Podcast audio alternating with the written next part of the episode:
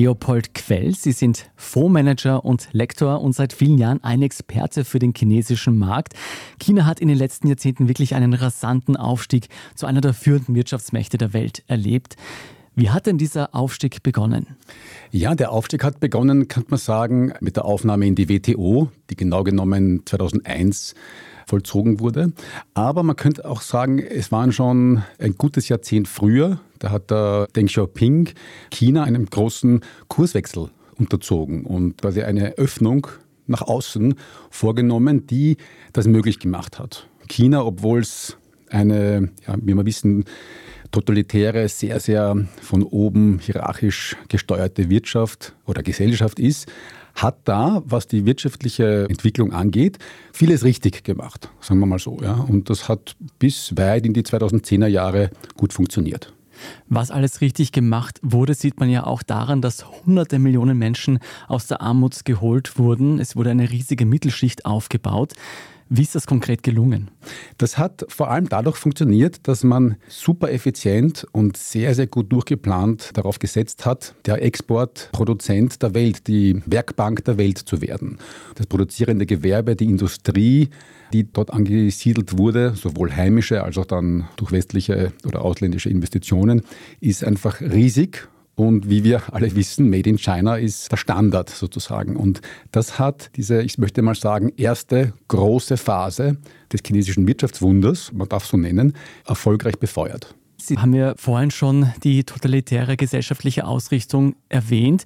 Welche Rolle hat denn bei diesem wirtschaftlichen Aufschwung diese kommunistisch-marktwirtschaftliche Ausrichtung Chinas und auch dieser totalitäre Regierungsstil gespielt? Das Ganze ist schon eine sehr spezielle Kombination. Also der Fall der Sowjetunion hat in China damals einen großen Schock ausgelöst und man war sich bewusst, dass man vielleicht nur 10, 15 Jahre hinter diesem Punkt steht, dass China das gleiche Schicksal blüht, wenn man nicht große Änderungen vornimmt. Und da hat man sich dem Kapitalismus geöffnet und zwar nicht nur ein bisschen, sondern Vollgas sozusagen. Trotzdem hat das aber nicht dazu geführt, dass das Volk, sage ich jetzt mal ganz allgemein, freie Wahlen, freie Meinungsäußerung, freie Presse oder ähnliches fordert. Also es ist in gewisser Weise politisch gesehen noch genauso starr wie vor Jahrzehnten, in gewisser Weise vielleicht sogar noch starrer. Auf der anderen Seite wirtschaftlich sehr, sehr progressiv. Welche wirtschaftlichen Vorteile hat es denn für China, dass es doch ein sehr autokratisch geführtes Land ist? Ich kann mich gut erinnern, 2006, 2007, Damals war das chinesische Wachstum wirklich phänomenal. Die Börsen sind gestiegen. Das chinesische BIP hat mit zweistelligen Prozentzahlen Wachstum aufgewartet. Damals war man, ich würde sagen, im Westen, ganz allgemein gesprochen, fast in Schockstarre, wie schnell sich China entwickelt.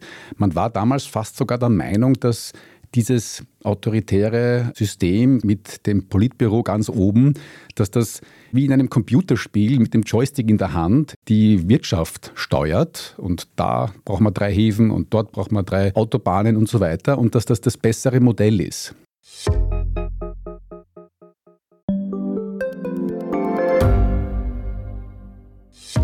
Hat Österreichs Politik ein Korruptionsproblem?